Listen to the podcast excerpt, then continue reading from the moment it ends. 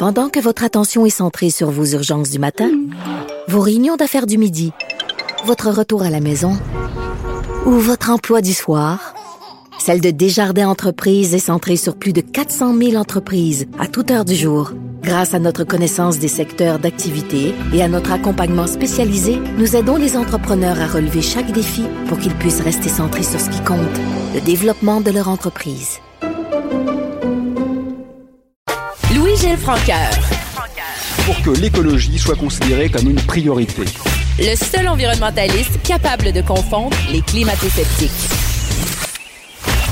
L'expert en environnement, Louis-Gilles Francaire. Bonjour Louis-Gilles Francaire. Bonjour Antoine. Alors, plusieurs politiciens, plusieurs groupes euh, écologistes actuellement nous disent que la reprise, après la pandémie, la reprise économique doit être absolument verte. Et là, je voulais te poser la question, est-ce que c'est possible d'une part, et est-ce que c'est souhaitable? Ben, la réponse euh, serait de reprendre ta question à l'envers. Ce serait souhaitable. Et on a des, comment dire, on a appris des choses dans la crise actuelle qui nous permet d'envisager que c'est possible. Mais à court terme, je ne crois pas que c'est ce qui va se produire. Mhm. Est-ce que c'est une illusion ou c'est quand on dit une reprise verte? Ben, c'est qu'en réalité, euh, d'abord, l'environnement, si tu remarques, pendant cette crise-là, il est passé au second plan. On parlait beaucoup de climat et de tout, mais là, là tout d'un coup, là, on est passé à d'autres choses. Alors, ça, c'est un premier problème. La, nécessité d'une transition euh, écologique a comme disparu du radar. Mais les gens voient quand même que la crise a amélioré. Euh, euh, tu vois, par exemple, on voit revenir même des dindons sauvages, des outards dans la ville de Montréal. Je disais que c'était pas possible, mais là, oui, cette semaine, on en a photographié à Montréal. Donc, tu vois que la nature reprend des droits et très rapidement. Bon, donc, ça a des effets bénéfiques. Mais en plus de ça, la crise actuelle, elle nous montre qu'on peut vivre autrement. Ce qu'on semblait on, semblait en douter, ça semblait impossible. Mais on a changé radicalement de mode de vie. On mise beaucoup plus sur la qualité de vie que sur la grosse consommation et on consomme plus local. Mhm. des, éléments d'une transition écologique qui sont importants. Oui. Et aussi, on, donc, on se rend compte que socialement, il y a des phénomènes de solidarité qui permettent de faire des choses importantes qu'en temps normal, là, il serait à peu près impossible de faire. Donc, si on a une bonne base sociale, avec des forts consensus, on sait qu'on peut faire des bons importants. La crise nous apprend euh, des choses comme ça qui sont quand même très importantes. Et on, réalise aussi que il est important de reconnaître les risques et de les anticiper. Mm-hmm. On a appris ça. Puis là, on se dit, ouais, c'est vraiment important de voir venir. On était mal préparé. C'est important de viser non seulement la prochaine pandémie, avoir tous les équipements, le personnel et les ressources humaines. Mais on sait que dans d'autres domaines, comme par exemple les changements climatiques, ça nous donne une leçon. Ça nous dit que si on anticipe les risques correctement, bien ça, évidemment, ça va nous permettre de faire une transition plus intéressante. Ça, c'est une leçon importante qu'on tire de la crise actuelle.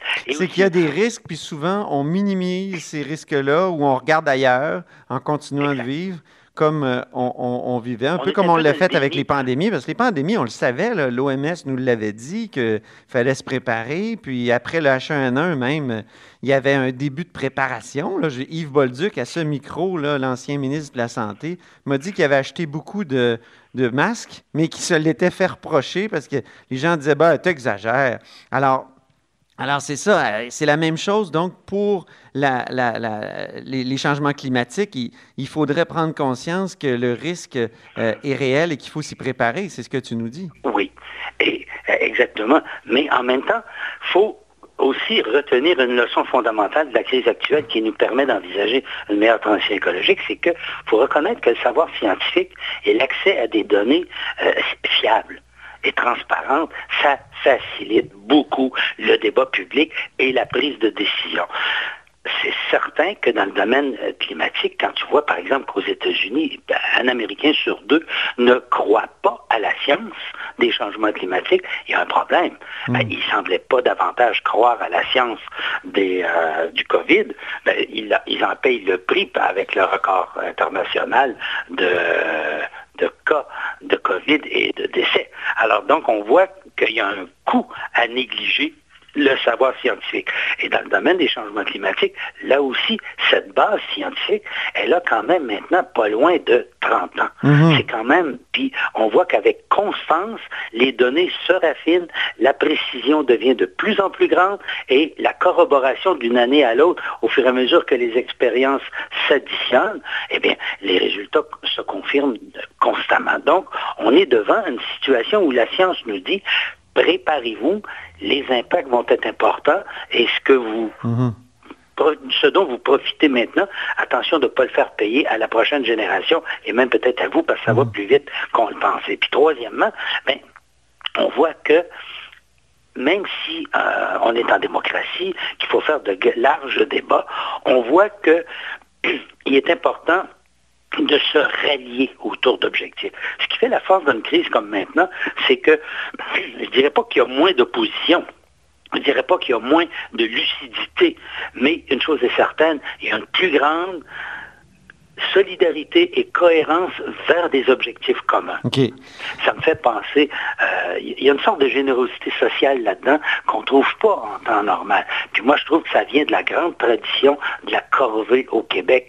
Autrefois, vous savez, quand dans un village, une maison brûlait, ben, les gens se ramassaient, vidaient le grange avec le bois, puis tout, puis se mettaient ensemble, puis ils essayaient de rebâtir la maison en, un mois, un mois et demi pour que la famille ne soit pas mal prise.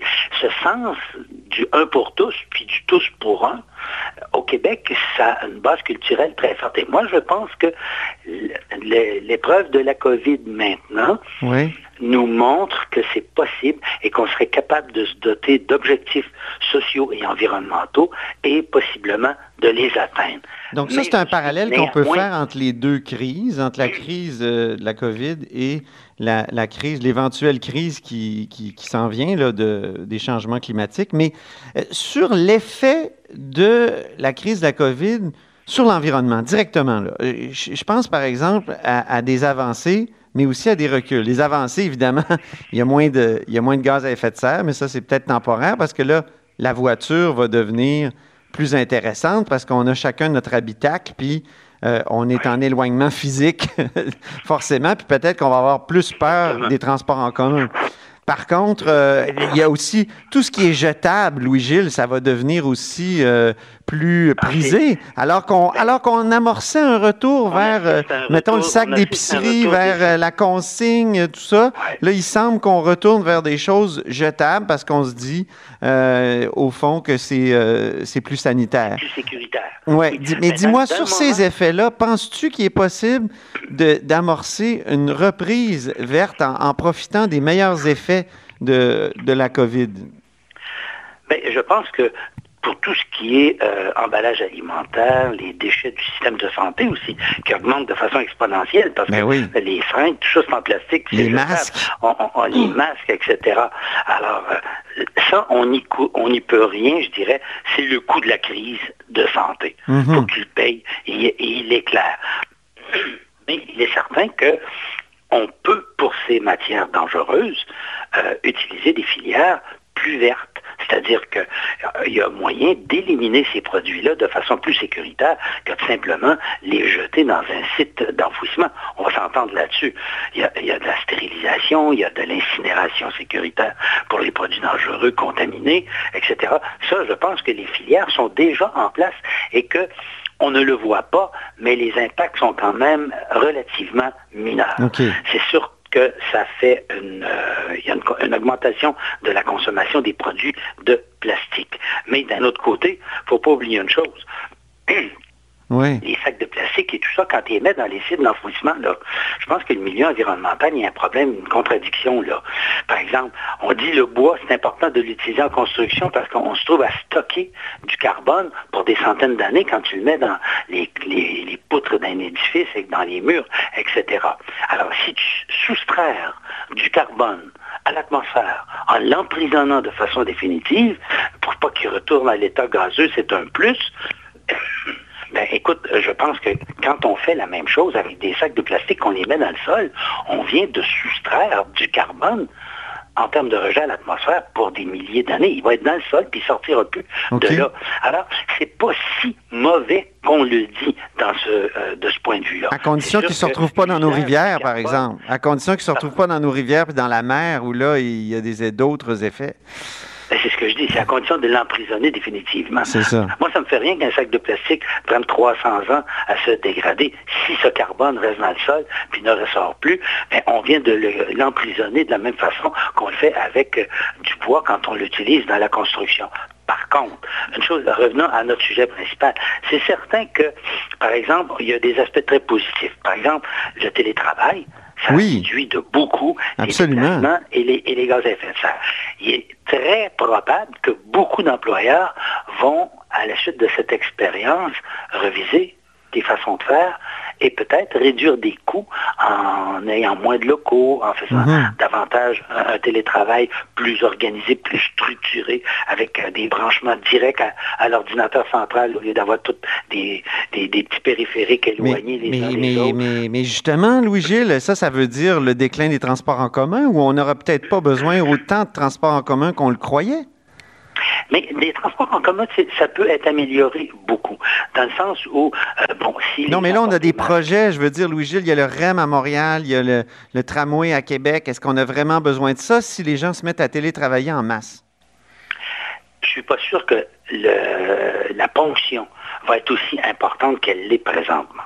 Euh, la ponction, tu veux dire le, nombre de personnes qui, euh, qui va télétravailler? Oui, je, pense qu'on va assister à une réduction du télétravail quand la crise va être terminée, parce qu'il y a des avantages à avoir la synergie des employés tous ensemble. Ben oui. Euh, une salle de nouvelles où tu as une dynamique entre les acteurs, c'est c'est une qualité de travail que tu n'as pas quand c'est strictement du télétravail, chacun isolé de son côté.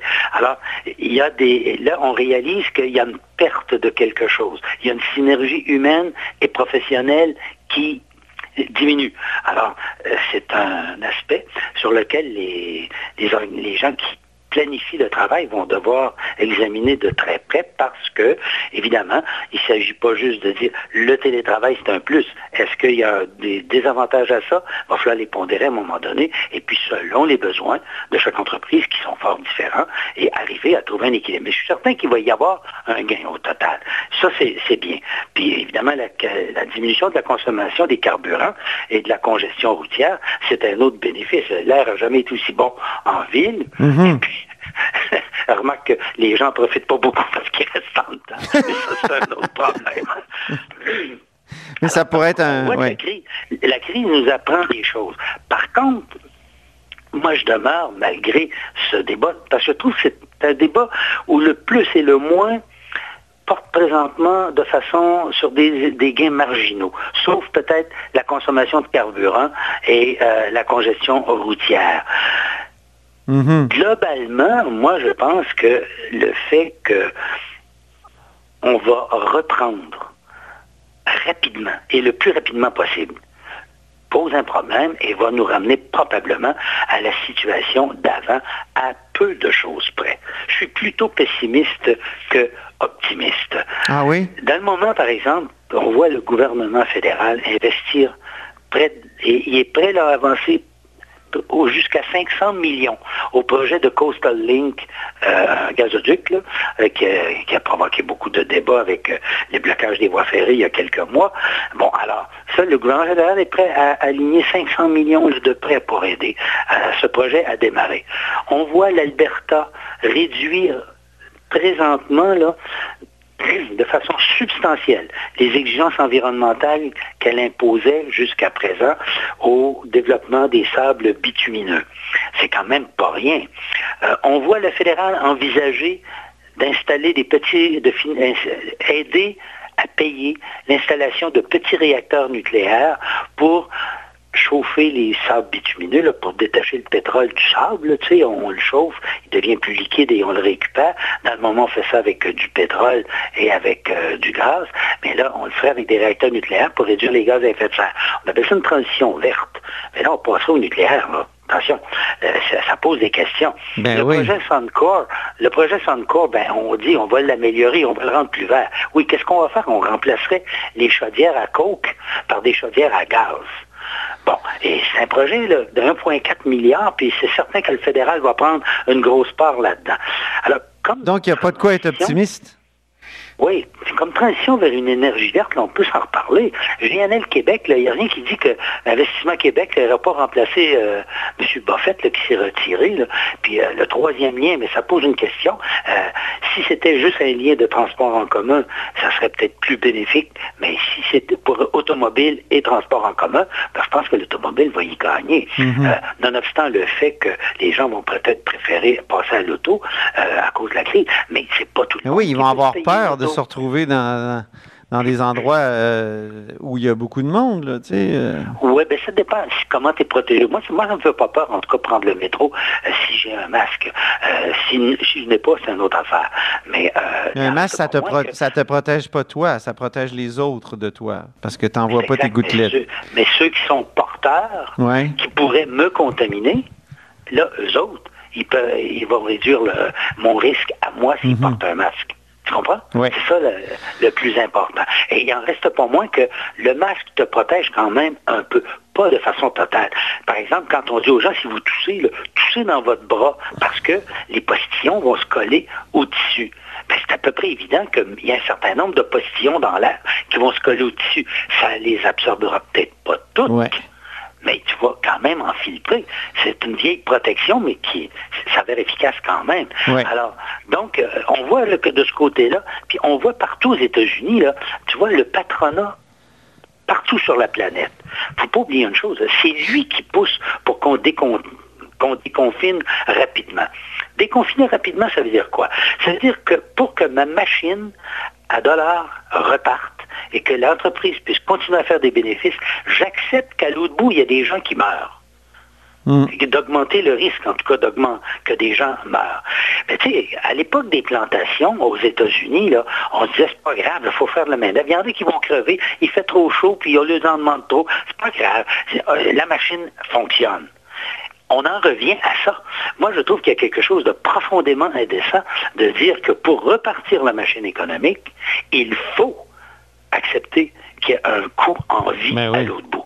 Ça, c'est un débat de société qui n'est pas fait fondamentalement, mais qui est en train de se décider. Et ça, il faudrait mhm. mettre, le, je dirais, la loupe là-dessus pour regarder ça de plus près. Oui, mais ben, je, reviens à notre thème quand même, Louis-Gilles, puis je retiens que tu n'es pas euh, optimiste pour euh, la transition verte. Puis on va, on va s'arrêter là-dessus. Malheureusement, c'est tout le temps qu'on avait pas mal. Alors, je te remercie beaucoup, Louis-Gilles, puis euh, on reprend le débat incessamment. D'accord. Ben, au plaisir. Et, en tout cas, c'est une, matière à réflexion qu'il faut poursuivre. Tu nous l'as bien démontré. Merci. À bientôt. Au plaisir. Au revoir. C'était Louis-Gilles Franqueur, notre chroniqueur environnemental. Vous êtes à l'écoute de la haut sur